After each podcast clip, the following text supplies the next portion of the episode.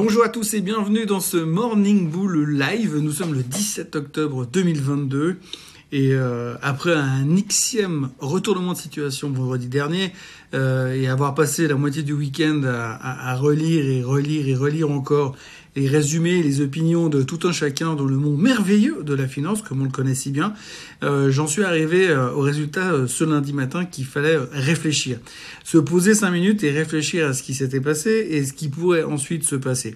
Globalement, il n'y a rien de neuf sous le soleil, on a toujours les mêmes problèmes que d'habitude, on a toujours ces énormes inquiétudes au niveau de l'inflation, et après c'est plutôt une question d'interprétation sur ce qui se passe d'un moment à un autre, de jour après jour, semaine après semaine, et chiffre après chiffre, qui fait que quelque part on prend une décision d'investissement pour les prochaines minutes, j'ai envie de dire, puisque finalement, quand on voit le comportement des marchés jeudi et vendredi dernier, on peut se demander qui est aux commandes en ce moment. Est-ce qu'il y a vraiment des gens qui réfléchissent ou est-ce que c'est simplement euh, les machines qui sont en train de prendre le pouvoir et nous nous promener dans tous les sens, à toute vitesse et tous les jours?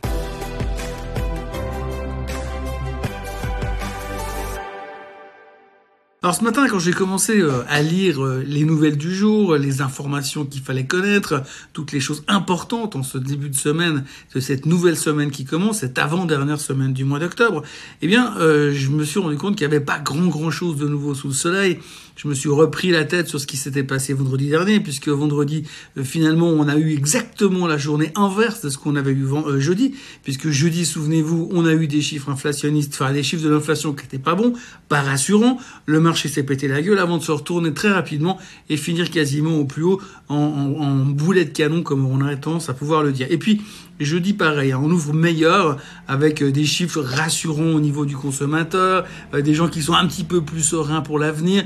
Le marché démarre à la hausse et finit de nouveau au fond du bac. Alors je parle bien, bien évidemment euh, des marchés américains vendredi, jeudi et vendredi, puisque c'est eux qui mènent la danse pour l'instant, mais ça va honnêtement dans tous les sens.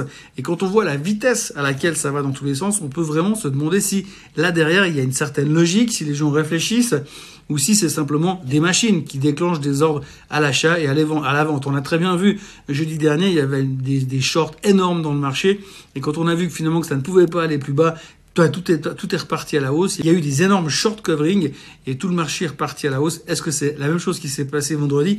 On peut vraiment se poser des questions. En tout cas, ce qui est assez inquiétant, c'est plutôt la manière dont on observe les marchés aujourd'hui et on a l'impression que plus aucune décision n'est prise un petit peu plus loin que demain matin. Aujourd'hui, on est tous en train de parier sur récession, pas récession, inflation, pas inflation, mais toutes ces, ces imbrications, ces, ces imbriquements finalement de chiffres économiques et de données économiques qu'on met bout à bout ne donnent aucune réponse, mais on essaie quand même de trouver une raison, euh, une raison pour laquelle on devrait courir acheter le marché derrière ou alors tout vendre parce qu'on va tous mourir. Quand on met les choses bout à bout, quand on regarde un petit peu les informations qu'on a aujourd'hui, les données économiques qu'on a aujourd'hui, eh bien on sait que l'inflation, elle a de la peine à baisser, on sait que la Fed est en train de faire tout ce qu'il faut.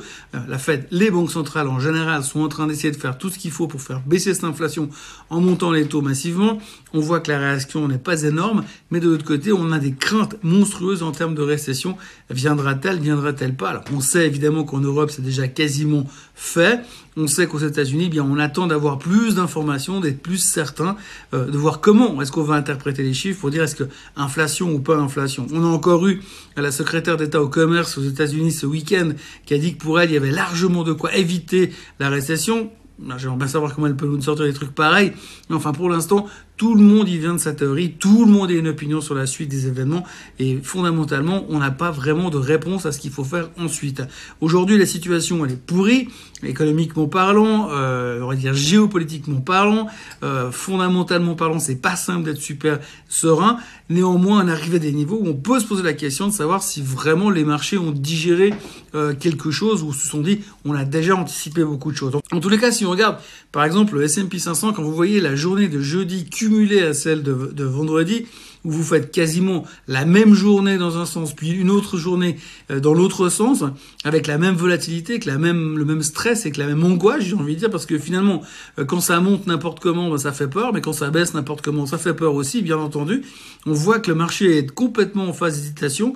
On se raccroche à nos euh, points de support qui étaient 3585 et des poussières, la moyenne mobile des 200 semaines, oui, on la connaît, celle-là. Et on se rapproche maintenant aussi à cette fameuse, à ces fameux 50% de retracement qu'on a eu depuis le top du S&P 500 euh, sur ces derniers mois. Donc globalement, on se pose beaucoup, beaucoup, beaucoup de questions et euh, on n'a pas vraiment de réponse, mais on sait que le marché hésite à toute vitesse et change d'avis comme de chemise, ce qui n'est pas forcément rassurant. là aussi, on le voit sur le niveau de la volatilité, on voit qu'on est dans des marchés toujours plus volatiles, toujours plus hésitants. Et la question qu'on peut réellement se poser, c'est de savoir si vraiment on va se sortir de tout ça. Est-ce qu'à la fin, on va avoir un déclenchement pour avoir ne serait-ce qu'une vision un tout petit peu plus loin qu'à 12 heures? Parce que là, il faut être assez rationnel et conscient du fait que on a des réactions qui nous mènent à 12 heures. On passe de bullish à bearish en l'espace du vendredi matin et euh, du lundi matin. Donc on n'a plus vraiment de vision ne serait-ce qu'à moyen ou long terme. On a des visions à ultra court terme et on peut se demander s'il y a vraiment des visions ou si c'est simplement des machines qui prennent des décisions et qui vont dans tous les sens en fonction de données ou d'extrêmes qui, qui fait que ça déclenche des ordres d'achat ou de vente et c'est ce qui fait peur en ce moment. Après la question c'est qu'est-ce qui pourrait nous permettre d'avoir finalement une certaine fondation, un certain support dans ces marchés? Eh bien euh, la question est assez euh, difficile et compliquée et complexe à répondre. En tout cas une des choses à laquelle on a l'impression qu'on est en train d'essayer de se raccrocher, c'est les chiffres du trimestre. Alors les chiffres du trimestre, je ne vais pas vous l'apprendre, on attaque une semaine qui est extrêmement lourde en termes de publication. Rien à voir avec celle qu'on aura, celle d'après, ça sera encore pire. Mais pour l'instant, celle, celle qui nous attend sera déjà assez compliquée. Si on fait un rapide retour en arrière, on, on voit que la semaine dernière, on avait quatre résultats importants à surveiller. C'était les quatre bancaires qu'on publiait vendredi. Grosso modo, c'était tout plus ou moins satisfaisant, sauf Morgan Stanley qui a complètement raté son trimestre à cause d'une baisse de revenus dans tout ce qui est investment banking, ce qui n'est pas une surprise quand vous avez un marché qui perd 25% sur l'année. Donc grosso modo, mauvais chiffre de Morgan Stanley, moins 5% sur le titre vendredi, et le reste s'en sort plutôt pas mal, avec toujours des commentaires assez euh, prudents, surtout de la part de monsieur Jamie Dimon de JP Morgan, qui a déjà été ultra prudent sur les marchés, puisque c'est un des gars qui a parié il y a 10 jours en arrière que le marché allait se prendre encore 20% de plus dans la tête. Donc des chiffres néanmoins rassurants au niveau du secteur bancaire. Pour l'instant, on a envie de dire pourvu que ça dure parce que c'est pas terminé, il y en aura encore aujourd'hui et demain entre autres Goldman Sachs, on y verra aussi plus clair de ce côté-là. Par contre, ce qui est rassurant pour l'instant, j'ai envie de dire, c'est qu'on a l'impression, je dis bien on a l'impression avec plein de conditionnels derrière, qu'on est en train de bien prendre les chiffres parce qu'on a déjà anticipé tellement de trucs pourris euh, au niveau euh, de l'économie et des chiffres euh, trimestriels que finalement on risque d'avoir de trois bonnes surprises. Alors pourvu que ça dure, pourvu que ça dure parce qu'on a vraiment besoin d'avoir un gros soutien de ce côté-là puisque le reste on est perclus de doutes, on ne voit pas à quel moment l'inflation va réellement ralentir, on aurait besoin d'avoir des confirmations de ce côté-là, mais autrement si les chiffres trimestriels pouvaient nous offrir quelques bonnes surprises, peut-être que ça soulagerait le marché, mais rien n'est moins sûr pour l'instant. En tous les cas, moi, il y a une chose qui m'inquiète toujours énormément, c'est la tronche de la techno. Quand vous regardez le Nasdaq, qui est toujours euh, au plus mal, alors qui est moins mal qu'au pire de la journée de jeudi, on est bien d'accord, mais quand même, ça fait très très peur. Et puis si on veut regarder un tout petit peu plus loin, le SOX, c'est bien, c'est pas mieux, puisque le SOX, alors lui, il est carrément en détresse respiratoire, et c'est très très inquiétant de le voir dans un état pareil. Ce qui fait peur, c'est que finalement, aujourd'hui, les gens se repositionne sur des valeurs hyper défensives, on sent bien que la peur est là et que du coup on délaisse complètement tout ce qui est croissance. Et pourtant on aurait quand même besoin à un moment donné, si on veut espérer un rebond, un vrai rebond durable, on a besoin de la collaboration de tout le secteur croissance. Et euh, si ça continue à taper comme ça dessus,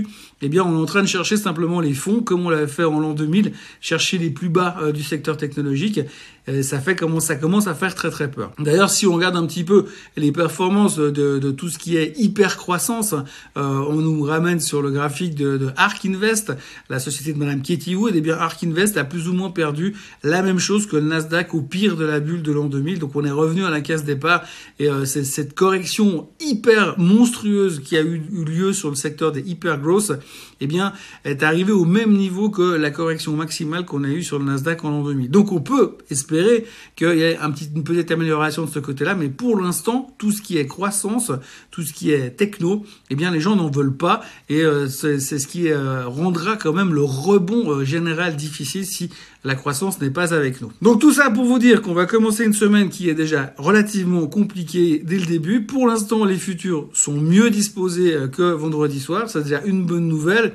Maintenant, on a quand même encore beaucoup de tensions qui nous qui nous tombent dessus puisqu'on a euh, l'Angleterre qui a quand même réussi à virer son premier son ministre des Finances durant le week-end. Maintenant, on parle déjà d'émission de la première ministre, hein, la dame au fer blanc comme on l'appelle dorénavant. Euh, de l'autre côté, vous avez Xi Jinping qui va revenir pour un troisième mandat et qui a l'air d'avoir des, velléités plutôt agressives en direction de, de nous, de l'Ouest, entre guillemets. Donc ça, c'est pas rassurant non plus. Euh, on a aussi euh, Elon Musk qui continue à envoyer euh, des satellites Starlink pour aider l'Ukraine et qui n'arrive pas à trouver de soutien de la part du gouvernement américain il y a quand même peu, peu, peu d'informations globales et tout le monde se raccroche aux chiffres qui vont sortir cette semaine. Alors, comme je vous le disais, beaucoup de chiffres attendus cette semaine. Cet après-midi, on aura des boîtes comme Johnson Johnson, comme euh, Lockheed Martin, par exemple. On aura encore Charles, Schwab ou bien Bank of New York qui vont publier. Et puis demain, on va commencer avec les choses un petit peu plus fun, puisqu'on aura Netflix qui va publier ses résultats. Et euh, autant vous dire que cette semaine et ce mois, on va attendre beaucoup de ces chiffres-là, de ces chiffres des technos, entre guillemets, pour nous montrer un petit peu la voie. A sorti des résultats pourris jusqu'à maintenant à eux de nous surprendront bien. Et puis on aura également dans le courant de la semaine Tesla qui publiera bien évidemment. Tesla qui a également eu une année pourrie depuis le début de l'année. Et on espère qu'aujourd'hui il y aura aussi un renversement de tendance. Ce sera ce genre de société qu'il faudra surveiller ces prochains temps pour espérer trouver un semblant de lumière au bout du tunnel et voir que les gens veulent bien se repositionner éventuellement sur la croissance. À côté de tout ça, il faudra continuer à surveiller euh, tous les chiffres en lien avec l'inflation. Et ça, ça restera un immense mystère puisqu'on voit que pour l'instant, euh, l'interprétation qu'on en fait aujourd'hui euh, est extrêmement euh, compliquée et est extrêmement euh, bizarre finalement puisque en fonction des chiffres qu'on a, si c'est bon, c'est pas bon, si c'est pas bon, c'est bon. Donc on est vraiment en plein milieu de nulle part et on se pose vraiment beaucoup de questions. Et je vous avoue que après 35 ans de, de banque et de finance en général, eh bien j'arrive à me poser encore des questions en me disant mais où est-ce qu'on va et pourquoi est-ce que les gens ont une vision aussi à court terme et complètement bloqué sur euh, l'immédiateté des chiffres alors qu'on a une vision très très euh, misérable de la suite des événements pour l'instant. Donc un lundi qui commence, on va dire, de manière assez calme, euh, assez euh, tranquille pour l'instant, les futurs bien disposés, les marchés asiatiques qui sont en baisse, beaucoup de réponses qu'on espère du côté des chiffres du troisième trimestre, et puis on va également surveiller les chiffres économiques puisqu'on aura le New York Empire State Manufacturing Index qui sortira cet après-midi, et on sait que vu l'ambiance actuelle, un bon chiffre pourrait être une mauvaise nouvelle et un mauvais chiffre pourrait être une bonne nouvelle. Voilà, moi je vous souhaite un bon début euh, de semaine. On est en pleine réflexion pour l'instant. Il n'y a pas grand chose à dire. J'espère que demain il y aura plus de choses à raconter euh, sur le monde merveilleux de la finance qui est complètement paumé en ce moment au milieu de nulle part. D'ici là, n'oubliez pas de vous abonner à la chaîne Suisse en français. Euh, n'oubliez pas de liker cette vidéo et puis bah on se revoit demain matin pour faire le point sur cette première journée de la semaine. Passez une très très belle séance. Bye bye.